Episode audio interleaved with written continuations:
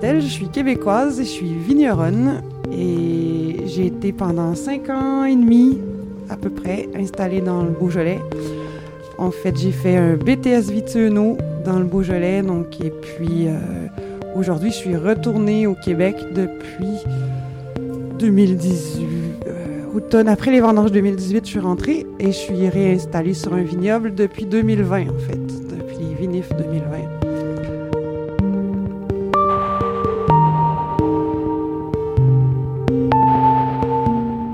Comment on a l'idée et la passion du vin Bah, Comment ça arrive dans ta vie À quel moment ça arrive quand on est au Québec?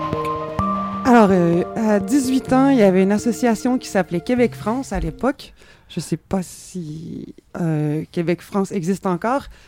Mais elle, elle offrait aux Québécois de venir faire les vendanges en France. En fait, tu donnais ton nom, on te jumelait avec un vignoble et tu arrivais à Paris, tu ouvrais une enveloppe, tu avais une adresse, tu téléphonais parce qu'à l'époque, il n'y avait pas euh, tout ça.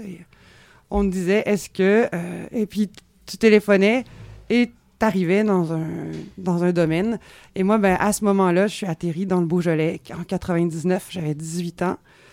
Et euh, ces gens-là sont devenus, avec le temps, ben, c'était l'époque en plus où il y avait plein d'étudiants qui faisaient les vendanges. Il y avait une super ambiance. Je suis tombée dans une super maison. Je suis retournée après, 2002, 2003. Et euh, ces gens-là sont devenus un peu euh, des amis. Après, on s'est revus dans les années. Je suis revenue faire les vendanges à peu près une dizaine de fois. Il y a un moment où je me suis dit, ben, j'ai, envie de, d'en connaître plus. J'ai creusé un peu au niveau du, du vin, de la vigne.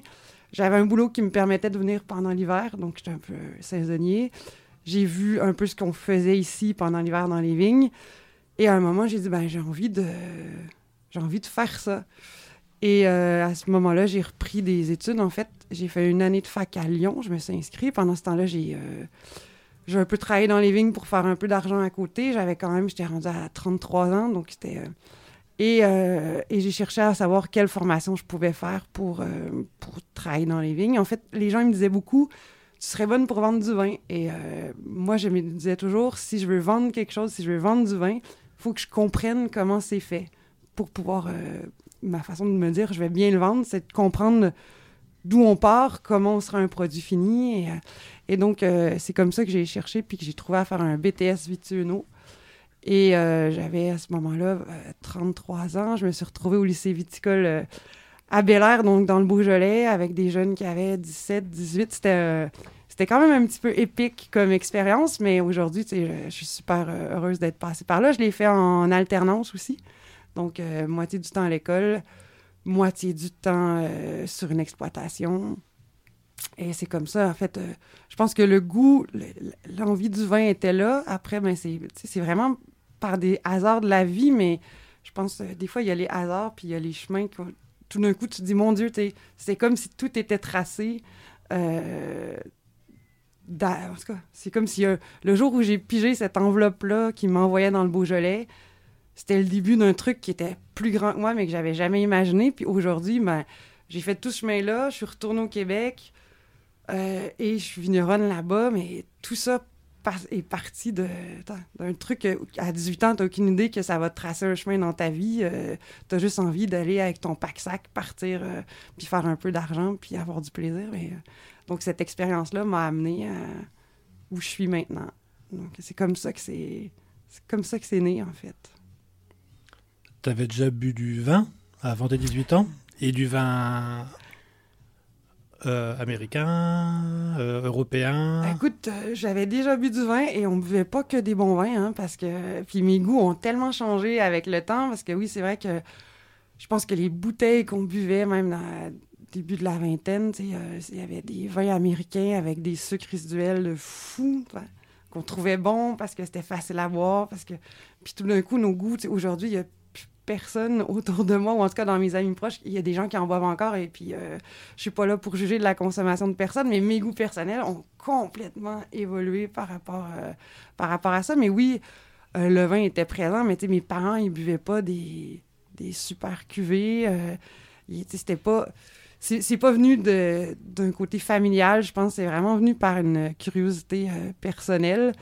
Et on a bu de, de tout et n'importe quoi quand on était jeune, comme à peu près tout le monde, je pense. Puis après ça, tranquillement, par les rencontres, tu apprends à découvrir euh, des meilleurs vins, puis des puis de tout. Des. Mais chez nous, on a de la chance aussi au Québec parce qu'on a énormément de références qui sont disponibles, puis des, vins d'un peu partout. Fait que la chance de, goûter à beaucoup, beaucoup de diversité. On a du Chili, de l'Argentin, on a les pays de l'Est, de l'Europe de l'Est, beaucoup en ce moment, les vins slovaques, hongrois. Après, c'est sûr que la France, l'Italie sont dans les... La France est le premier pays bu au Québec, mais on a, on a la chance d'avoir un marché très diversifié, donc il y en a pour tous les palais, en fait. Tu t'es formé chez qui euh, quand tu étais en... dans le Beaujolais? Alors, j'ai euh, déjà, ça a été euh, la croix et la bannière, hein, parce que comme j'étais hors cadre, tu sais, moi, je rentrais pas dans une case, j'avais plus que 25 ans, donc j'ai fait à peu près 26 demandes avant de trouver. Euh, parce que je sortais du cadre de l'apprentissage, j'étais contrat pro, c'était un peu. un peu plus compliqué. Et donc, je me suis formée chez une maison de négoce. Donc, c'est la maison Laurent qui avait des vignes en direct, comme on appelle. Donc, la maison de négoce, eux, ils vont acheter des vins en vrac. Et à côté de ça, pour les gens qui ne savent pas, bien souvent, les maisons de négociants vont avoir, vont avoir racheté des, petits châteaux, ils vont avoir de la vigne en direct sur lesquels ils vont avoir des salariés. Et donc, euh, moi, j'étais sur un de, ces domaines-là parce que j'avais aussi trouvé à me faire embaucher sur un petit domaine familial. Mais comme j'avais déjà vu ce côté-là un peu par mes amis, par euh, chez qui j'avais fait les vendanges, qui sont devenus un peu comme ma deuxième famille, euh, qui sont à Vaurnard. Donc, je voulais essayer de voir une autre facette de la viticulture, puis ça a été formateur aussi d'une autre, euh, autre façon. Euh, parce que clairement, euh, les boîtes qui ont des salariés ou un vigneron indépendant qui, qui doit faire vivre sa, sa business puis qui vit là-dessus, ils, ne vont pas appréhender les choses de la même façon. C'est vraiment deux, des visions qui sont différentes, puis ça paraît sur le terrain ou ça paraît dans le day-to-day qu'on travaille aussi. Euh... T'étais contente d'arriver dans le Beaujolais? Ah ben, écoute, moi, quand j'ai tiré mon enveloppe à 18 ans, j'avais aucune idée d'où je m'en allais. J'ai découvert un pays que j'adore aujourd'hui. Moi, quand je viens dans le Beaujolais, j'ai l'impression de rentrer euh, chez moi, quelque part. C'est un peu ma, ma maison, ma première maison du vin est ici. Euh, c'est ici que je me suis bâtie au niveau de la vigne et du vin. Donc, euh, j'adore le Beaujolais, j'adore les vins du Beaujolais, et puis euh, j'ai un chauvinisme Beaujolais, je pense aussi. Non, je pose la euh, question, je ne sais pas quelle image a le Beaujolais euh, au Québec. Pas quelle Alors, il y a eu une époque où les gens ils faisaient la file pour acheter du Beaujolais nouveau. Cette époque-là est révolue, mais le Beaujolais en soi a une très bonne image au Québec. C'est, Puis moi, je l'ai vu quand j'ai commencé, j'ai un petit peu installé dans le Beaujolais. tu vendre du Beaujolais ici, ça peut être parfois compliqué, on va pas on va pas se leurrer. Au Québec, pas du tout. Tu arrives avec du Beaujolais, les gens ils sont contents, c'est du gamay, c'est des vins qui sont croquants, qui sont frais, qui sont euh, euh, goulayants. Et, ça, les gens ils, avaient ils ont envie de ça. Et donc, le Beaujolais a une très bonne image. Et donc, euh, c'était même. je pense que ça fait du bien à certains vignerons quand ils viennent au Québec parce que justement, tu, perds le côté de, l'a priori, l'a priori négatif par rapport au Beaujolais n'existe pas au Québec. Donc, euh, ça donne, c'est complètement un autre, euh, un autre univers par rapport au Beaujolais. Donc, moi, j'ai. Mhm. Puis, tu sais, quand je dis que moi, je m'en vais dans le Beaujolais ou que je reviens voir des amis dans le Beaujolais, chaque fois, c'est Ah, t'as de la chance, tu vas où, tu vas. Puis, donc, euh, c'est plutôt. je pense que si les gens veulent se faire du bien, du Beaujolais, venez faire un petit séjour au Québec, ça va vous remonter le moral. La beaujothérapie. Ouais, exactement.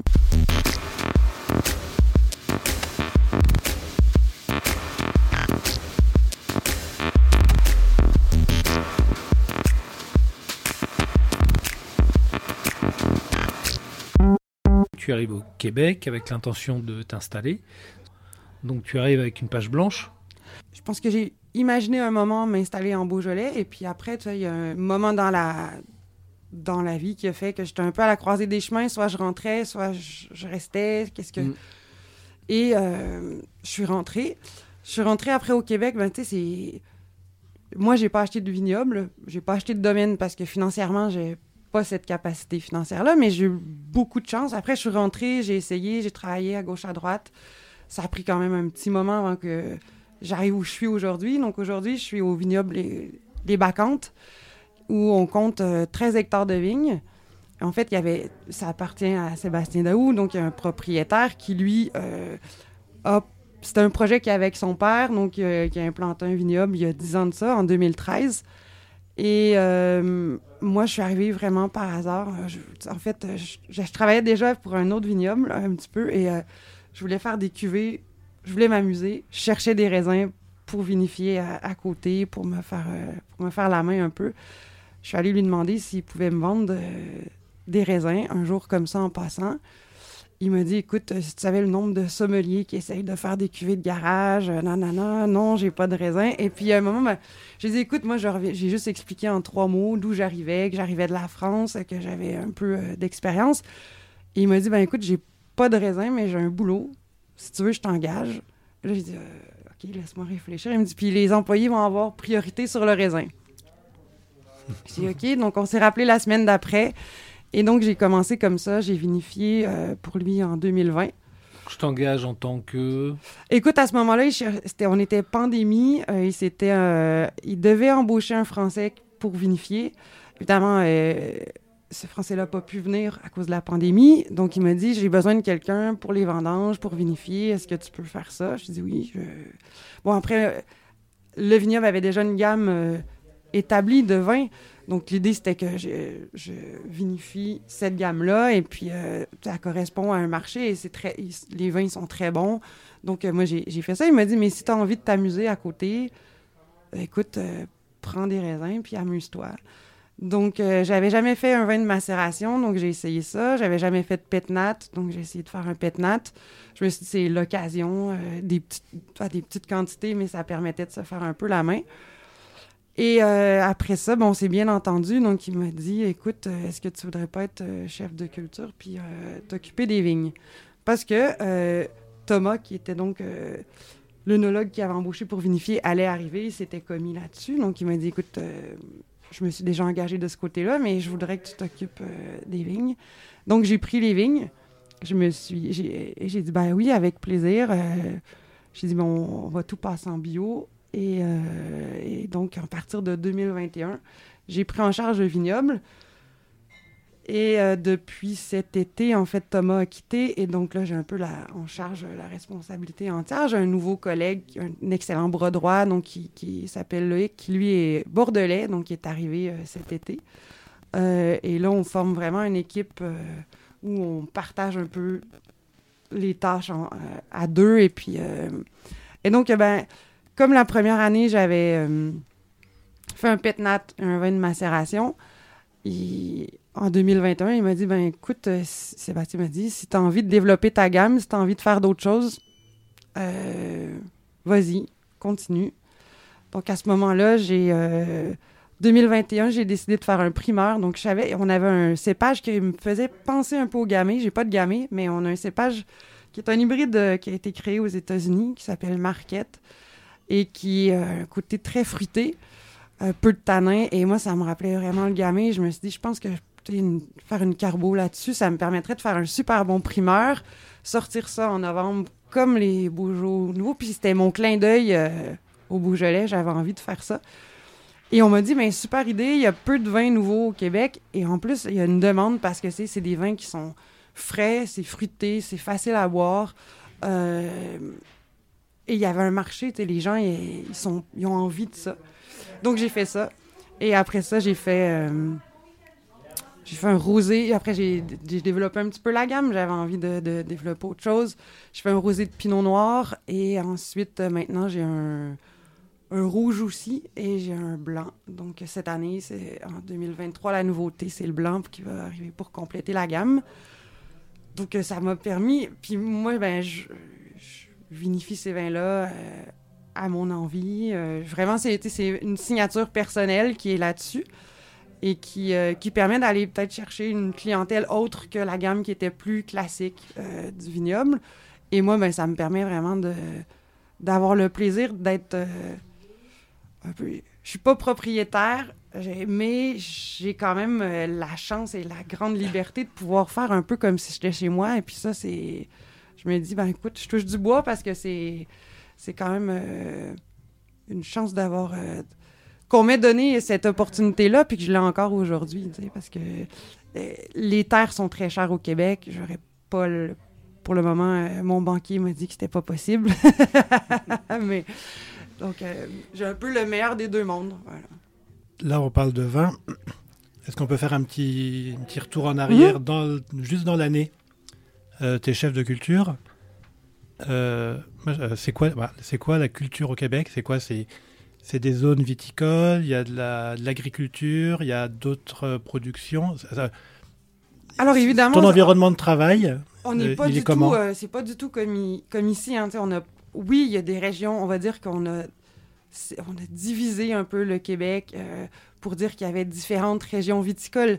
Mais quand on parle de régions viticoles, il peut y avoir, euh, je veux dire, aujourd'hui, il y a à peu près 165 producteurs de, de vin au Québec. Donc, tu es sur un territoire qui est trois fois la France. Donc, évidemment, ben, la plupart, ils sont dans le sud du Québec ou le long du fleuve Saint-Laurent, on va dire. Mais euh, donc, quand on a une région viticole, c'est plus qu'on a, on a dit, ah, OK, bon, cette région-là a des terrains qui se ressemblent ou un, un climat qui est semblable. On va avoir divisé un peu en régions, mais on n'a pas une région viticole comme ici. On va avoir une région viticole où tout est tourné autour de cette économie-là et euh, où tous les voisins sont vignerons. Donc, euh, oui, moi, je suis à Hemingford, donc je suis à une heure de Montréal. Si vous prenez Montréal, vous tracez une ligne droite vers les États-Unis, vers le sud, en fait. Donc, on est à 5-10 minutes de la frontière américaine. Moi, je profite d'un climat qui est quand même chaud pour le Québec. Donc, je suis vraiment dans le sud du Québec. Euh, on est, oui, il y a deux, trois autres vignobles autour de nous.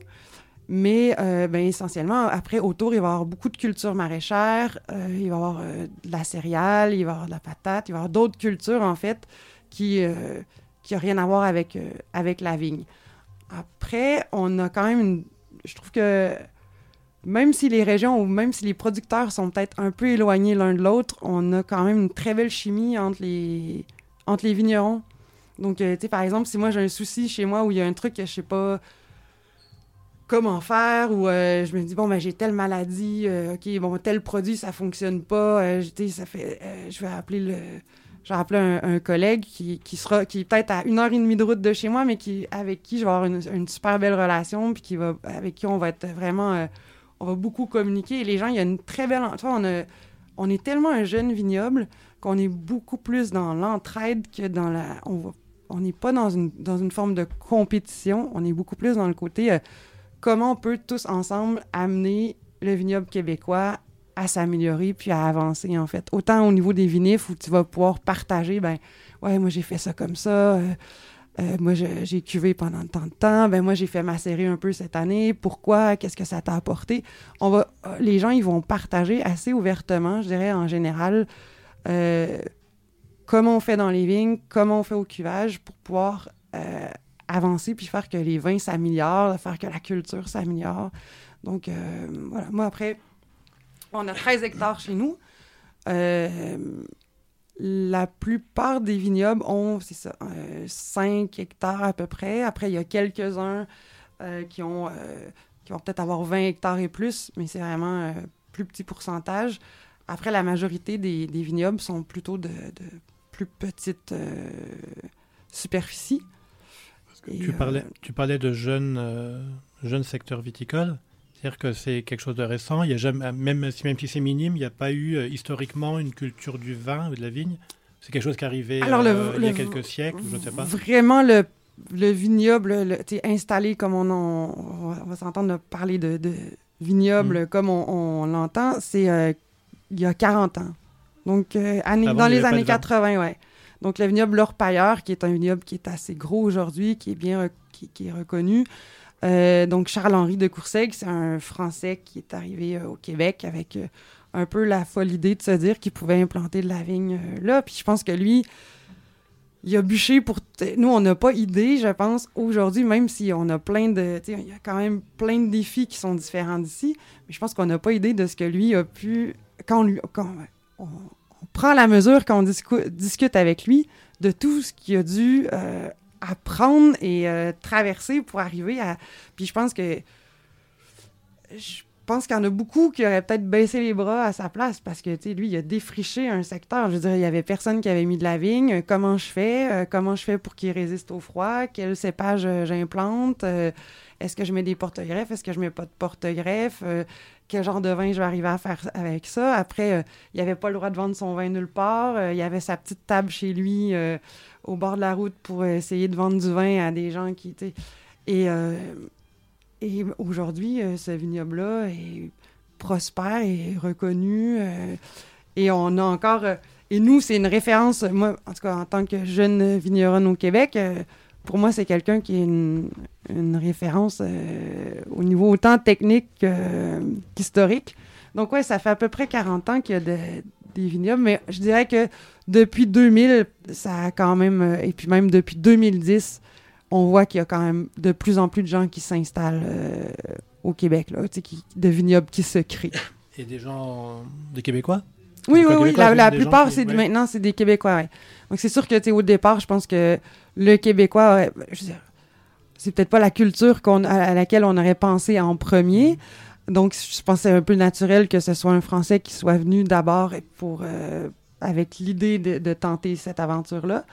Mais aujourd'hui, oui, il y a plein de. Je veux dire, dans les gens que je côtoie, c'est que des Québécois, ou presque, hein. C'est. Euh, donc. Euh, des gens qui ont soit la passion, il y, a, eu plein de projets, hein. il y a des gens de, il y a un moment, il y a eu beaucoup de projets de gens qui, qui trouvaient que c'était des beaux projets de retraite, euh, qui réalisaient à un moment aussi que c'était finalement c'était pas vraiment une retraite que d'avoir de la vigne, parce qu'on a toujours des fois un peu l'image bucolique d'un vignoble, mais euh, quand on travaille dedans, des fois, il y a des matins où c'est moins bucolique que d'autres. Et, euh, et après, maintenant, ben, il y a plein de, jeunes. Des fois, c'est des gens qui étaient en restauration avant. Euh, des fois, il y a des gens qui étaient dans d'autres cultures qui se disent Ah, mais ça, ça m'intéresse. Donc, il y a quand même plusieurs projets de, de, de, vignobles au Québec. Puis, il y a des super beaux vignobles qui sont moi, je pense à domaine. S'il y a des gens un jour qui viennent au Québec, ben, allez voir euh, les pervenches qui sont là depuis 20 ans quand même. Premier vignoble à avoir été bio. Maintenant, ils sont en biodynamie. Ils font des vins nature euh, magnifiques.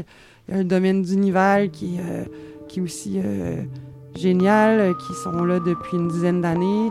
Après, il y, en a plein d'autres que je pourrais nommer, mais il y a beaucoup. Alors, je pense que quand on est français, on peut pas imaginer qu'avec la neige, il y a autant de petits projets de vignobles qui naissent comme ça au Québec. Et que, on produit aujourd'hui 3 millions de bouteilles quand même. Bon, par rapport à la France, c'est rien, mais euh, pour un pays qui n'est pas du tout viticole, euh, on a une, quand même une belle production puis une belle diversité de produits.